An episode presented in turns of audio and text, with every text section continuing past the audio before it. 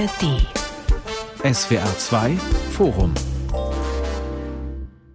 Wahljahr 2024, wie stark wird die AfD? Am Mikrofon ist Thomas Ihm. In Sachsen, Thüringen und Brandenburg wird die Alternative für Deutschland ziemlich sicher als stärkste Kraft aus den Landtagswahlen herausgehen. Bei der Europawahl ist sie für jeden vierten Wähler attraktiv. Das kann sich noch ändern, klar, aber ist die Rechten werden zur maßgeblichen Kraft in der Demokratie. SPD, Grüne, FDP und Linke laufen ihr hinterher. Was bedeutet das für Deutschland? Was erhoffen sich die Wähler von der AfD und warum sind die anderen Parteien so schwach? Darüber diskutieren hier in diesem SWR2 Forum Johanna Cotin, Mitglied des Bundestages und ehemaliges AfD-Mitglied. Alexander Kissler, Journalist, Berliner Korrespondent der NZZ und Professor Dr. Timo Lochocki, Politikwissenschaftler am Bard College Berlin. Dort leitet er das Programm Democratic Resilience, demokratische Widerstandskraft. Herr Lochocki, Politik und Gesellschaft tun sich schon immer schwer, den rechten Rand zurückzudrängen, aber so erfolglos wie derzeit waren sie in der jüngeren Geschichte noch nie. Je nach Land tendiert jeder fünfte, vierte oder sogar dritte Wähler zur AfD. Warum? Und warum gerade jetzt?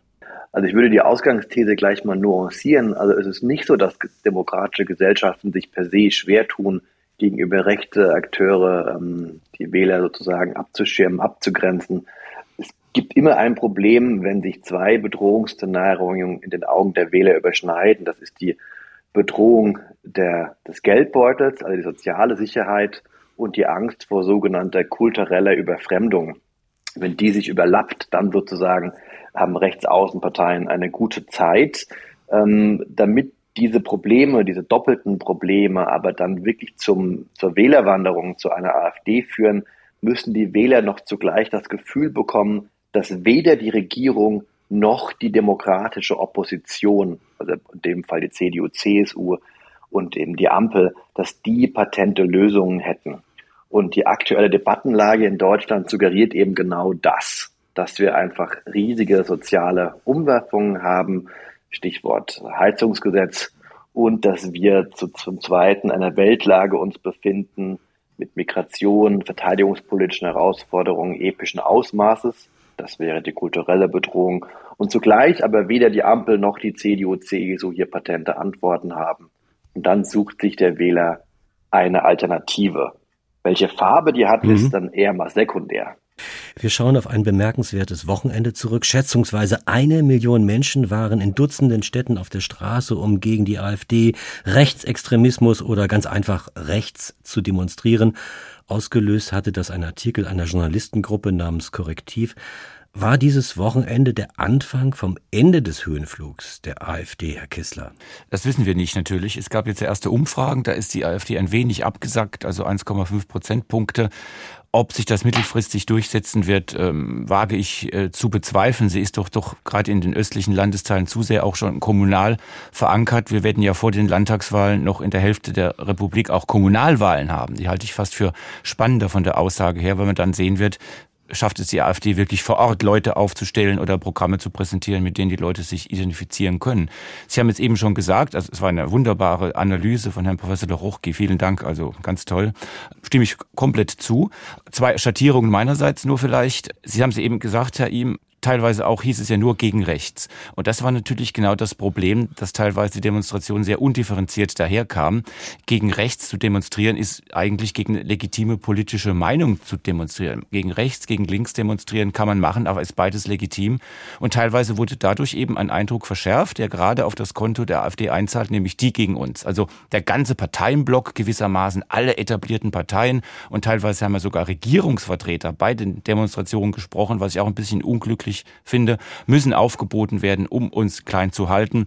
Es gab jetzt auch das Statement beispielsweise vom Julian Niederrümelin, SPD-Mitglied, ehemaliger Kulturstaatsminister in Deutschland, der gesagt hat, Plakate richteten sich gegen Hass, aber vom Podium wurde Hass gepredigt.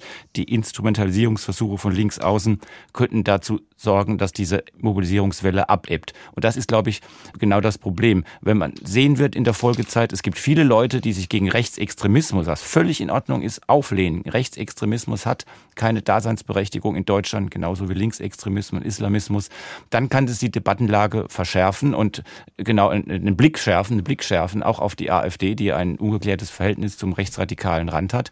Wenn man mhm. allerdings den Eindruck hat, es geht nur darum, dass das Just Milieu formuliert, ähm, Hass ist kein keine Meinung, aber die AfD muss man hassen und alles, was etwas rechts vom linken Mainstream ist, ist dann schon extremistisch. Dann kann das das Gegenteil bewirken, nämlich auch Solidarisierungseffekte und die könnten dann mittelfristig auf die AfD einzahlen. Es ist durchaus ein Rennen, ein offenes Rennen. Ich vermag nicht einzuschätzen heute, ob es mittelfristig auf die AfD einzahlt oder sie eher klein hält. Frau Kotar, Sie kennen das Innenleben der AfD. Vor etwa über einem Jahr traten Sie aus der Partei aus. Sie gehörten damals zum gemäßigten Flügel um den früheren AfD-Vorsitzenden Jörg Meuthen, der Anfang 2022 auch aus der AfD ausgetreten ist. Sehen Sie die Massenproteste gegen Ihre Ex-Partei mit Sympathie? Nicht wirklich, weil ich glaube, sie werden nicht helfen, sondern sie werden das Gegenteil bewirken. Ich verstehe, dass man auf die Straße geht und das sagt, hier werden Grenzen überschritten, die man nicht überschreiten darf. Das verstehe ich vollkommen. Dass diese Demonstrationen aber auch orchestriert sind und wie Herr Kistler gesagt hat, mit der Regierungsbeteiligung, das hat einen Fadenbeigeschmack. Und wie alles, was die AfD betrifft, was wir auch in der Vergangenheit gesehen haben, wird es übertrieben der Kampf wird übertrieben, die Rhetorik wird übertrieben, anstatt sachlich zu berichten, was denn da jetzt tatsächlich passiert ist, was bei diesem Treffen diskutiert worden ist. Und das fand ich höchst spannend, wie die Ideen sich so entwickelt haben bei diesem Treffen. Heißt es dann Deportation und äh, es werden ähm, Nazi-Vergleiche gezogen damit verliert man die Menschen. Damit verliert man vor allen Dingen die AfD-Wähler, die AfDler selbst, dass die anfangen nachzudenken, ob das tatsächlich so in Ordnung ist, was dort gemacht worden ist oder nicht. Und wenn man sie verliert, dann stärkt man die Wagenburg-Mentalität. Dann rücken die Menschen näher zusammen und sagen, jetzt erst recht. Und das ist ja genau das Gegenteil von dem, was, was die Bevölkerung und äh, alle erreichen wollen, dass die Leute anfangen zu denken. Es passiert das genaue Gegenteil und das passiert seit Jahren. Die Presse übertreibt es, die Politik übertreibt es.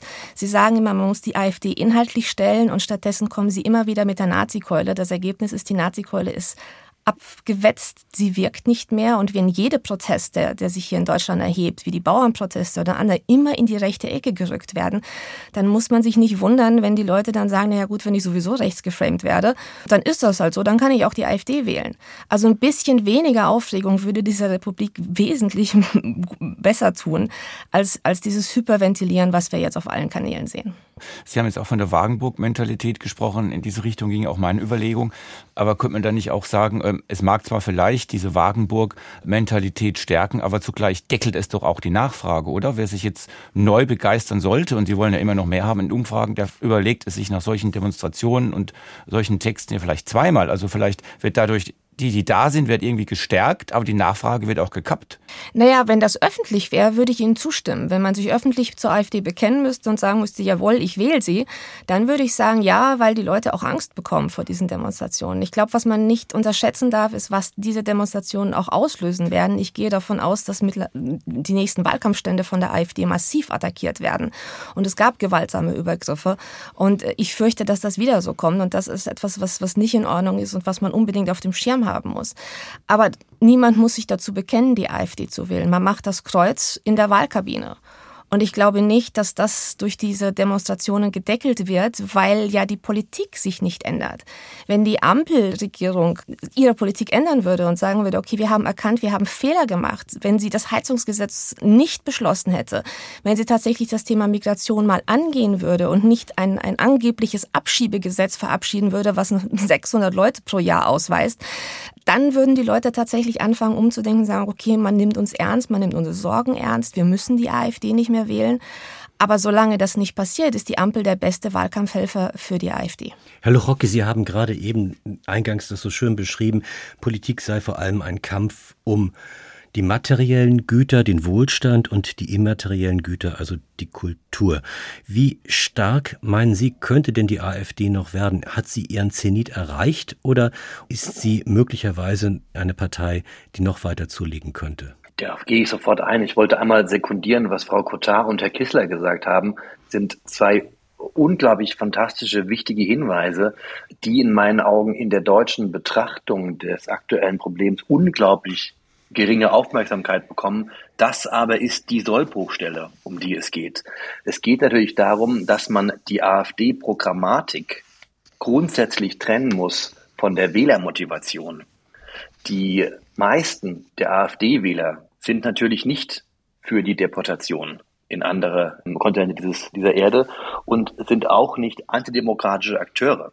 Auch die, die AfD sagt ja selber, sie will nicht deportieren. Das Wort deportieren selbst stammt aus Journalistenmund. Ich freilich, also wenn Sie, ich glaube, wir müssen jetzt, glaube ich, uns weniger über diese, in Anführungszeichen, ich überspitze mal, die zweite Wannsee-Konferenz unterhalten, sondern eher darum, ob die Ziele der AfD sind, die zu vereinen mit dem deutschen Grundgesetz. Und das sind sie wahrscheinlich nicht.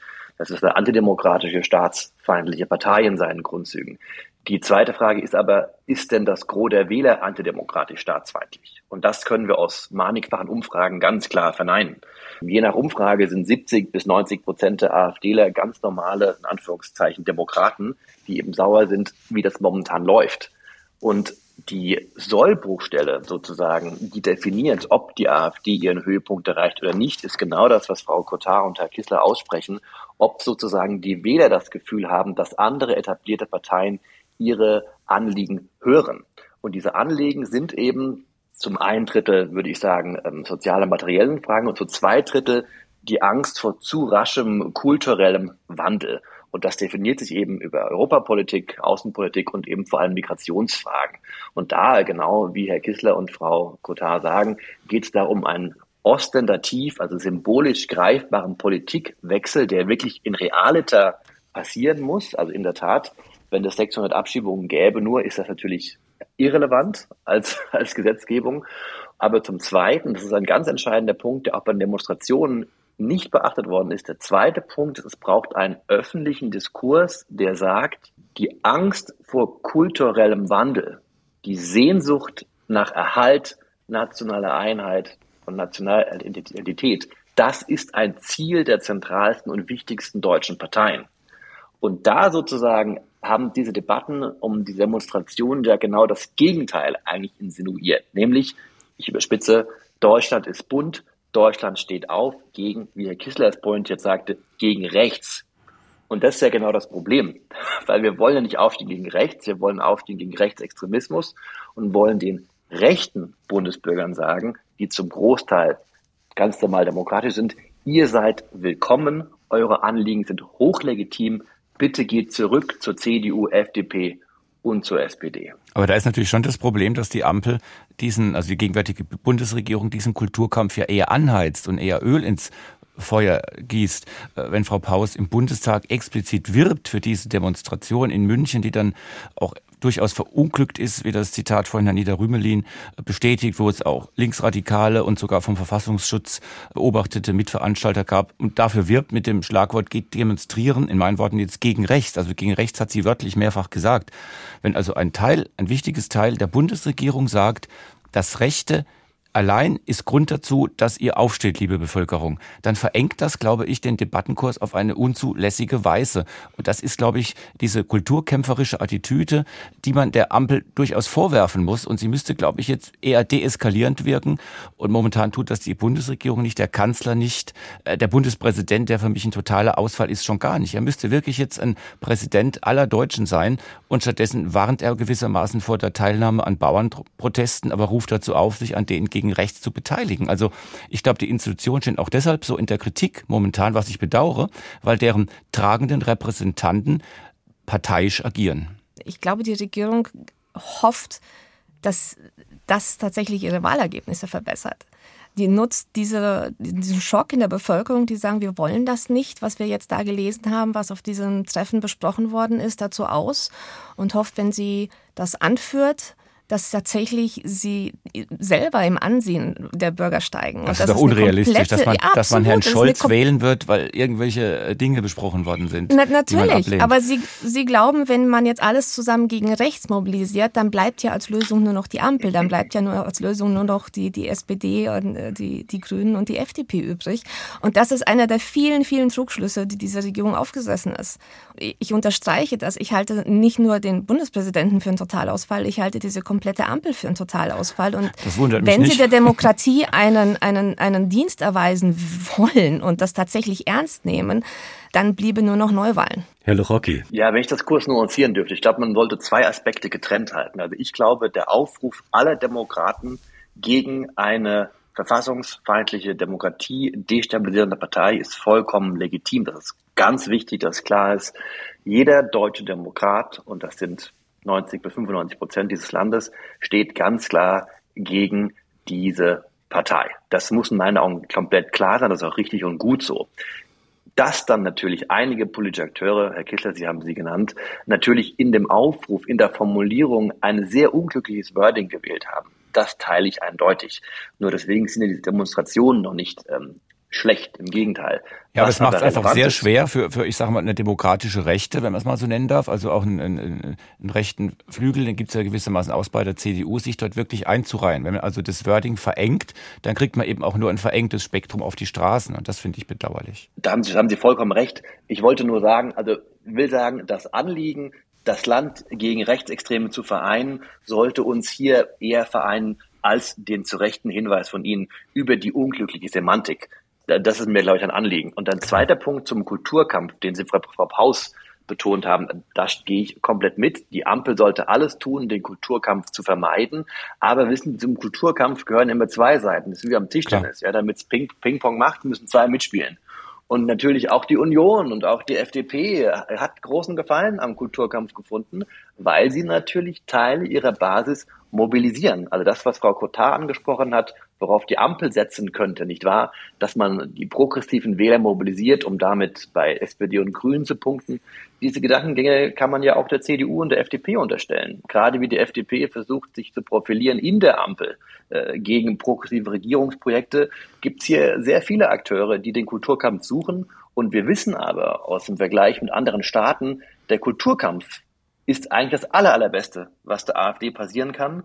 Und alle demokratischen Parteien sind aufgerufen, alle, CDU, CSU, FDP, SPD, Grüne und wer sonst noch übrig bleibt, sich aus diesem Kulturkampf herauszunehmen und stattdessen über sozialpolitische, wirtschaftspolitische Probleme zu diskutieren von denen es ja leider Gottes wirklich auch genug gibt im Land. Deshalb ist es umso schlimmer. Wie gesagt, mich ärgert es wirklich und mir macht es auch traurig, dass wir einen Bundespräsidenten haben, der nicht merkt, es ist jetzt meine Stunde. Da rutscht uns etwas weg in der Gesellschaft. Da wachsen die Friktionen, die Balance geht verloren, Maß und Mitte werden beschworen, aber nicht eingehalten. Und da bräuchten wir einen Bundespräsident Steinmeier, der sagen würde, das ist jetzt meine Stunde. Ich spreche jetzt für alle Landsleute und stattdessen teilt er immer die Guten von den nicht so guten Deutschen. Er kommt aus dieser Rolle nicht mehr raus. Es es ist ein finde ich, also der Ausfall von Frank-Walter Steinmeier schmerzt mich mehr als das äh, Versagen der Ampel, muss ich mal sagen, so als Staatsbürger. Alexander Gauland, die graue Eminenz der Partei, meint, die AfD sei, Zitat, nicht ausschließlich so toll.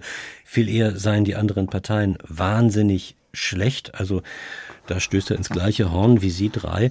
Kann denn die AfD überhaupt regieren? Das ist ja für den Wähler auch eine interessante Frage.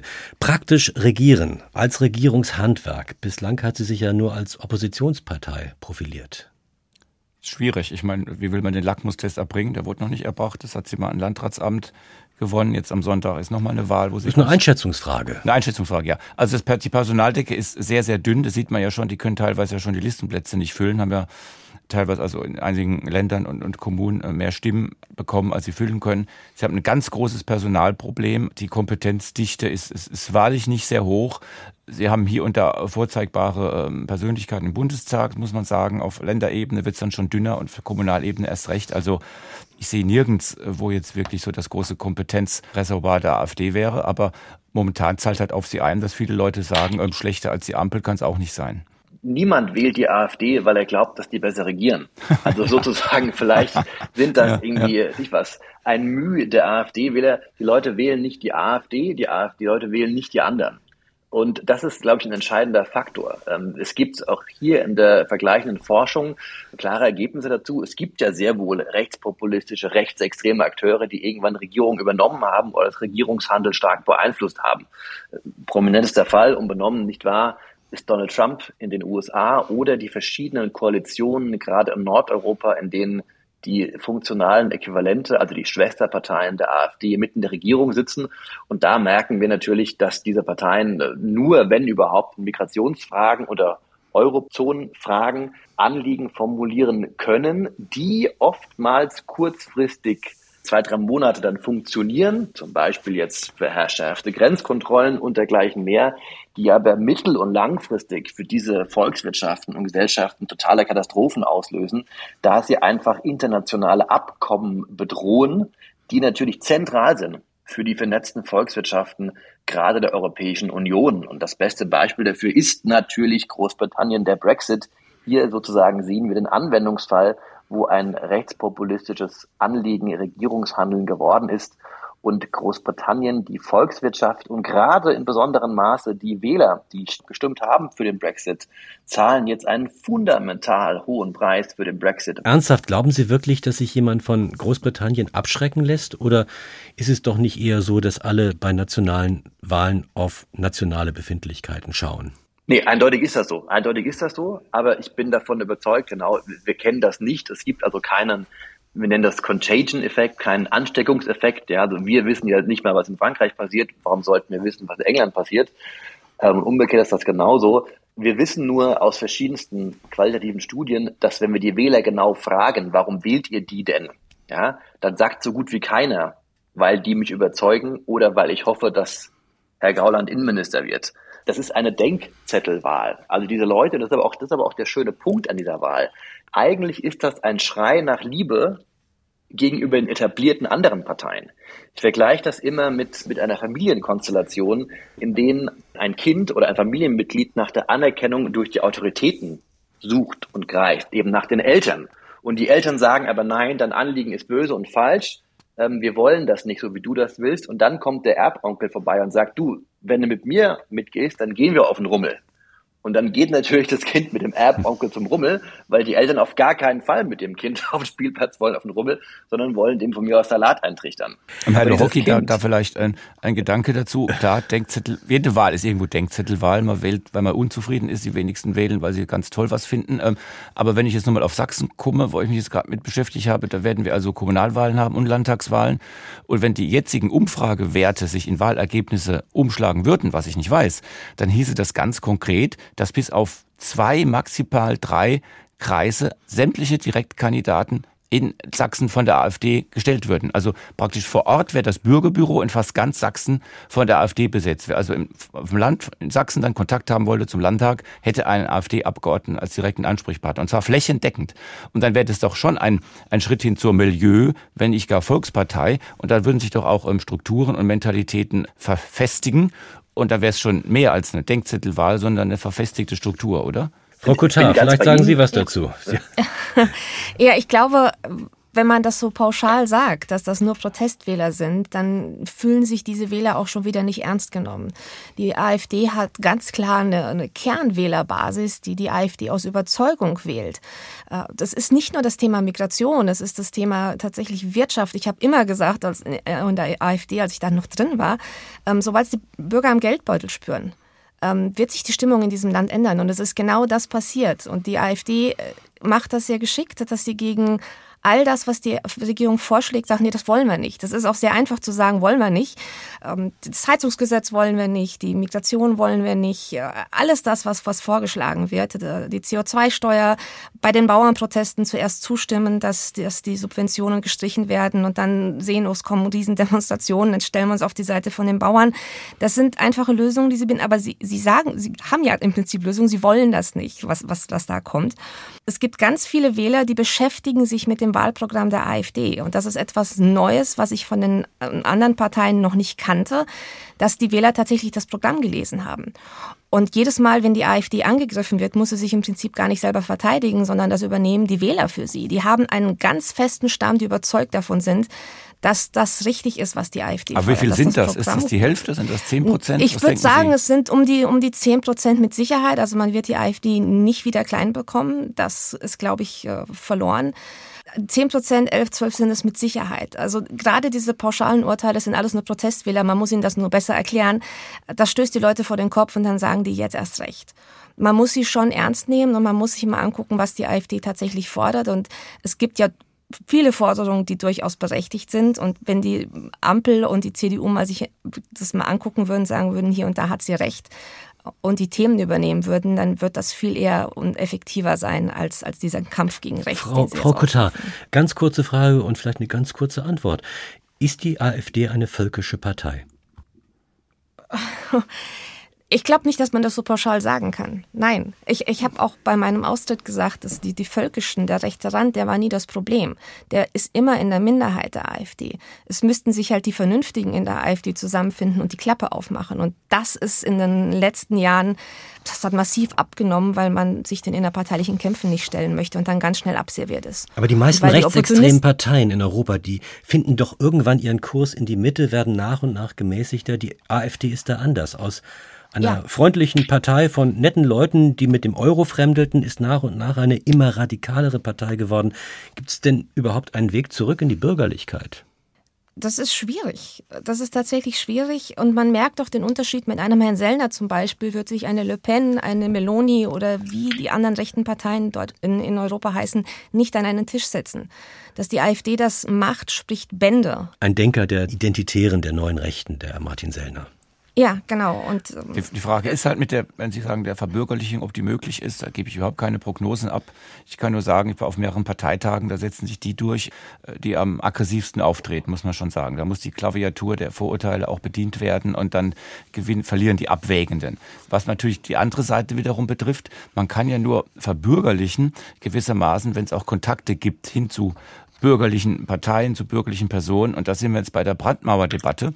Ich verstehe, dass die CDU einen Unvereinbarkeitsbeschluss hat mit AfD und Linkspartei. Verstehe ich. Den hat sie, den muss sie jetzt auch durchhalten. Nur, wenn man natürlich immer wieder sagt, den Wählern, egal wie viele Stimmen ihr dieser Partei gebt, an die Macht kommt ihr nie, dann gibt's natürlich für diese Funktionäre auch ähm, wenig Grund, sich irgendwie zu zähmen. Man kann dann sagen, ja, wir sind immer am Katzentisch, also können wir jetzt auch richtig draufhauen. Wahljahr 2024. Wie stark wird die AfD? Unser Thema hier im SWR2 Forum mit dem Journalisten Alexander Kissler, der Politikerin Joanna Kotar und dem Politikwissenschaftler Timo Lochocki. Wir hatten schon kurz über Sachsen gesprochen. Viel wichtiger, entscheidender ist vielleicht Thüringen. Wenn hier die AfD ein Drittel der Stimmen erzielt, dann kann das gewaltige Auswirkungen auf die Verfassung des Landes haben. Zum Beispiel hätte sie den Anspruch auf das Amt des Landtagspräsidenten und damit könnte sie die Arbeit des Landesparlamentes behindern oder beschädigen. Wie geht es dann voraussichtlich weiter? Ja, es weiß kein Mensch, wie es dann weitergeht. Ich, ich finde jetzt nur ein bisschen, ähm, man muss ja, A ist das Ergebnis ja noch gar nicht da, dieser Wahl. Und wenn man jetzt im Voraus schon sagt, äh, wir müssen jetzt vielleicht an der Verfassung oder an den Regularien etwas ändern, damit eine noch immer demokratisch äh, wählbare Partei äh, nicht dieselben Einflussmöglichkeiten bekommt wie wir, dann stärkt das auch wieder nur dieses Wagenburg-Denken, dieses alle andere gegen uns. Also ich bin leidenschaftlich gerne Demokrat, ich bin Herzensrepublikaner und ich bin doch der Meinung, dass unsere Verfassung und auch die Verfassung von Thüringen stark genug ist, um mit jedem Wahlergebnis wie auch immer es ausfallen mag, ähm, vernünftig umzugehen und dass da kein Staatsnotstand ausbricht. Also jetzt vorher so im Ad-Hoc-Verfahren rumzudoktern an irgendwelchen Verfahren, fände ich einfach ja einen gewissen, gewissen Fatalismus. Da sollte man sich also nicht in diese Falle begeben und sich kleiner, schwächer und angreifbarer machen, als man ist. Ich würde das unbedingt unterstreichen.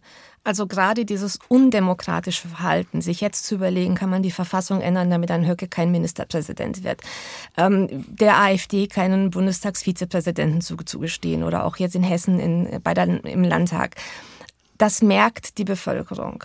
Das merkt die Bevölkerung, dass hier irgendetwas nicht stimmt, dass hier Gesetze, ähm, Verfassungen geändert werden, nur um eine Partei draußen zu halten, die, wie Herr Kissler gesagt hat, ja nicht verboten ist. Also wenn Sie der Meinung sind, die AfD ist eine Partei, die es so nicht geben sollte, dann müssen Sie dieses Verbotsverfahren initiieren und dann müssen wir gucken, äh, bringt das was und bringt das nichts. Und wenn nicht, dann ist klar, die AfD ist eine demokratische Partei, die gewählt werden kann und dann muss man damit umgehen. Und das Problem ist ja, je mehr man das verteufelt und je mehr man dieses Spiel spielt und sagt und, und sie ganz ausgrenzen möchte, desto mehr nutzt das der AfD. Herr Sellner hat das in seinem Buch ja selber geschrieben. Herr Sellner hat geschrieben, die Opposition kann die Repression als Ressource und Werkzeug zur Delegitimierung der herrschenden Ideologie nutzen. Also im Prinzip spielt die Politik und, und die Presse genau nach dem Drehbuch, das der Herr Sellner und das die ganz Rechten geschrieben haben. Je mehr sie das skandalisieren, je mehr sie gegen die Opposition vorgehen, je brutaler sie werden, desto mehr nutzen diese Leute das dann zu sagen, guck mal, das funktioniert so nicht in Deutschland. Das ist kein Rechtsstaat mehr, das ist keine Demokratie mehr. Und damit spielt man ihnen in die Hände. Wäre denn, und das ist jetzt wirklich sehr spekulativ, aber wäre denn ein Ministerpräsident Höcke so etwas ähnliches wie ein heilsamer Schock für die Demokratie? Also dem möchte ich fundamental widersprechen. Also ich bin beim, bei Kissler und Frau Cotard und dass man einfach die Partei, dass es ein grundsätzliches Übereinkommen braucht in den deutschen Medien und gerade in deutschen Spitzenparteien auf Bundesebene und auf Landesebene. Was ist das denn, gegen die man da gegenübersteht? Und wenn wir zu dem Punkt kommen, dass es eine demokratische Partei, die grundgesetzkonform ist, dann muss man die genauso versuchen einzubinden wie einen anderen Akteur auch. Wenn man aber zum Punkt kommt, da ist eine antidemokratische Partei und danach sieht es ja aktuell aus, dann müssen alle rechtsstaatlichen Möglichkeiten geprüft werden und auch losgetreten werden. Stand jetzt, das ist noch zu früh, aber scheinen sich die Indizien ja anzudeuten, dass die AfD in zentralen Landesverbänden und vielleicht sogar im Bund eine verfassungsfeindliche Partei ist. Und was den Landesverband Thüringen angeht, sind da wahrscheinlich die geringsten Zweifel angebracht. Und wenn wir jetzt vor dieser Wahl stehen, ob wir eine verfassungsfeindliche Partei an die Schalthebel unserer Demokratie lassen oder nicht, würde ich sagen, müssen wir jetzt alle Möglichkeiten prüfen, um dieser Partei auf allen Wegen habhaft zu werden. Und das heißt auch in meinen Augen der Ausschluss der AfD von allen Möglichkeiten zum Zugang zu staatlicher Macht in Thüringen, aber nicht, weil wir das einen unangenehmen demokratischen Wettbewerber uns vom Leib haben wollen, sondern weil wir glauben, hier ist eine verfassungsfeindliche Partei am Werk. Also das sehe ich einen Tick anders. Welche Möglichkeiten sehen Sie da? Was könnte man da machen? ist Beispiel? es vielleicht auch eine Möglichkeit, Ihnen den Geldhahn zuzudrehen? Das Bundesverfassungsgericht hat ja gerade ein Urteil zur Nachfolgepartei der NPD, die heißt jetzt Heimat, gesprochen. Man darf dieser Partei den Geldhahn zudrehen. Und da kam gleich die Hoffnung auf so eine Art, man nennt es kleines Parteiverbot, können wir doch auch mit der AfD machen. Ich denke, hier gibt es ja momentan Diskussionen über verschiedenste Möglichkeiten auf individueller Ebene. Ich war die Absprache von Grundrechten, die Möglichkeit der Parteienfinanzierung abzusperren, zu verhindern, die, der Verbot von Landesverbänden oder der Verbot der Gesamtpartei. Und eben, das ist mir das Hauptanliegen. Der entscheidende Punkt ist, dass sich alle Parteien dann darüber im Klaren sein müssen, wie man gegenüber diesem Akteur einfach umzugehen hat. Und das ist ja momentan nicht so, nicht wahr? Es gibt ja einen Pluralismus, eine Polyvalenz in der öffentlichen Debatte von CDU, CSU, FDP bis rüber zu den Grünen Linkspartei, was das eigentlich ist, mit dem was er zu tun hat. Und das ist ja eigentlich genau diese Vielstimmigkeit, die der AfD nutzt weil die einen sie angreifen im Ziel des Kulturkampfes, wie vorhin angesprochen, und man dankbar dafür ist, alles Rechte zu verdammen und dann in anderen Bereichen, zum Beispiel in bürgerlichen Landesverbänden der CDU, CSU, sieht man da eigentlich einen möglichen Koalitionspartner in Spee. Und so natürlich ist es vollkommen unmöglich, gegenüber den Wählern eine klare Botschaft und Nachricht zu senden. Und das sozusagen ist der erste Schritt. Vielleicht ist hier auch der Bundespräsident gefragt, genau wie Herr Kissler es gesagt hat. Aber eigentlich sind das, sind die deutschen zentralen Spitzenparteien hier gefragt. Und wenn sie zum Schlusse kämen, dass man darüber übereinkommt, was die Indizien sehr stark andeuten. Wir haben es hier mit verfassungsfeindlichen Elementen zu tun, zumindest auf Landesebene. Dann braucht man eine offene Diskussion über alle Möglichkeiten des deutschen Rechtsstaates, wie man dieser Partei wieder quasi zurückdrängt, da wo sie hergekommen ist. Aber da ist natürlich jetzt schon die Frage, ich bin kein Jurist, aber gesetzt den Fall, es käme ein Parteiverbotsverfahren, vielleicht nur für die Jugendorganisation, vielleicht nur für den Landesverband, da gibt es ja verschiedene Optionen und das Verfahren käme zu einem Ende.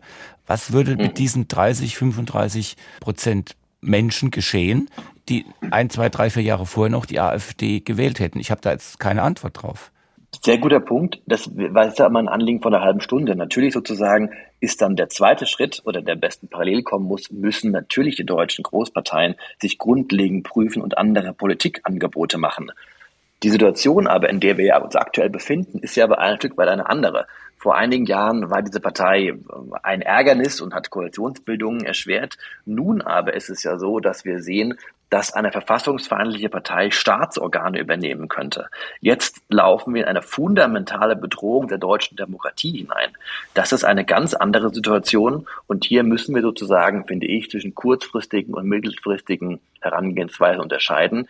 Die deutsche Demokratie muss jetzt sofort mit allen Mitteln und mit aller Härte des Rechtsstaates verteidigt werden Und dann in einem zweiten Schritt muss man sich um diese Wähler kümmern, damit sich das in drei, fünf, zehn Jahren nicht wiederholt. Die Härte des Rechtsstaates, damit meinen Sie mit Mitteln der Justiz? Es müssen alle Möglichkeiten auf den Tisch. Ich würde da überhaupt nicht ähm, vorweggreifen wollen.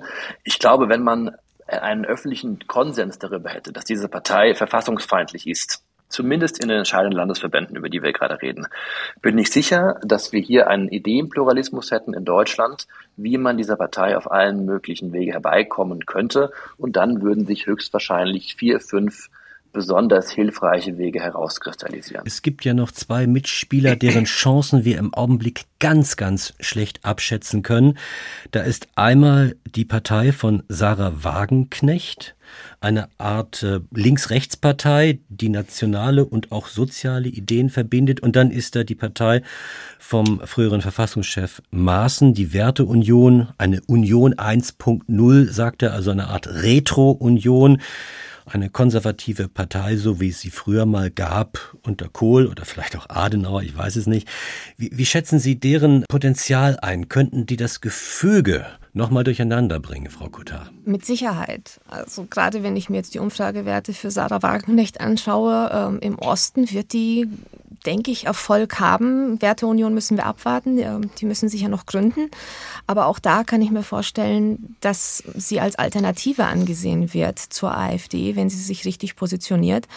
Es ist aber spannend, ähm, wie wir dann mit dieser Parteienvielfalt in Deutschland umgehen. Nicht falsch verstehen, ich finde das großartig, aber wenn wir dann nächstes, in der nächsten Legislaturperiode irgendwie acht, neun Parteien im Bundestag sitzen haben, dann wird das durchaus noch spannender, als es jetzt ist. Ich glaube, es wird die Koalitionsbildung tatsächlich, ich weiß nicht, ob es sie erleichtern wird oder erschweren wird. Ich weiß nicht, wer eine Koalition mit der Sarah Wagenknecht angeht, mit dem Programm. Mit der AfD wollen sie alle nicht. Die CDU hat jetzt schon gesagt, nee, mit der Werteunion werden wir auch keine Koalition eingehen. Ich frage mich ernsthaft, was soll das? Anstatt einfach die Wahlen mal abzuwarten, zu gucken, wie sind die Ergebnisse und dann mal offen in irgendwelche Diskussionen zu gehen, jetzt schon wieder Brandmauern zu Parteien hochzuziehen, die es so gar nicht gibt, das ist für die CDU nicht wirklich hilfreich. Diese Zersplitterung, die Sie antreffen, kann allerdings auch zum gegenteiligen Effekt führen. Das wäre jetzt mal meine Prognose, dass nämlich weniger Parteien im Bundestag sein werden. Also die, die Sarah Wagen nicht kommt vielleicht hinein, wird aber mutmaßlich dafür sorgen, dass die Linkspartei nicht hineinkommt. Die zwei Prozent, die vielleicht die Werteunion erheilen wird, sind vielleicht genau diese 0,5 Prozentpunkte, die der FDP fehlen wird, um hineinzukommen. Und Sarah Wagenknecht will das auch wiederum bei der SPD. Also es kann noch dazu führen, es gibt ja teilweise Prognosen für östliche Landesparlamente, dass dort vielleicht nur noch drei Parteien vertreten sein werden und dass dann eine CDU entscheiden muss, mache ich was mit der AfD oder mache ich was mit der Linkspartei. Und dann viel Spaß dabei. Ja, aber der Osten tickt anders als der Westen. Und das kommt mir auch ein bisschen zu kurz, wenn wir sagen, wir nutzen jetzt alle Möglichkeiten, die AfD zu verbieten oder klein zu machen oder von der Macht wegzuhalten. Die haben 35, 40 Prozent im Osten teilweise. Was macht der Osten, wenn das tatsächlich kommt? Der Osten ist schon mal auf die Straße gegangen. Und ähm, ich glaube nicht, dass die östlichen Bundesländer das einfach so gefallen lassen, die Wähler der AfD. Und das sang- und klaglos hinnehmen, dass, dass diese Partei dann verboten wird oder von Wahlen ausgeschlossen oder was auch immer. Ich kann mir gut vorstellen, dass wir dann wirklich Demonstrationen auf der Straße sehen und dass es dann unschön wird in Deutschland. Und ich würde es sehr viel eher begrüßen, dass die Ampel und die, die anderen Parteien ihrer Verantwortung mal gerecht werden und tatsächlich das, was wir alle hier sagen, die Politik ändern. Und wir haben natürlich kleine Parteien, die theoretisch als Nachlassverwalterin sozusagen bereitstünden. Wir haben die Werteunion, wir haben das Bündnis Deutschland, wir haben die Freien Wähler. Also wenn es darum geht, rechtskonservative Wähler abzuholen gewissermaßen, dann würden die jetzt nicht automatisch oder großteils äh, zurückwandern, denke ich, zu den etablierten und würden sozusagen den historischen Irrtum eingestehen, sondern da hätte man andere Akteure am, am, am rechten Rand, die, glaube ich, das aufsaugen würden.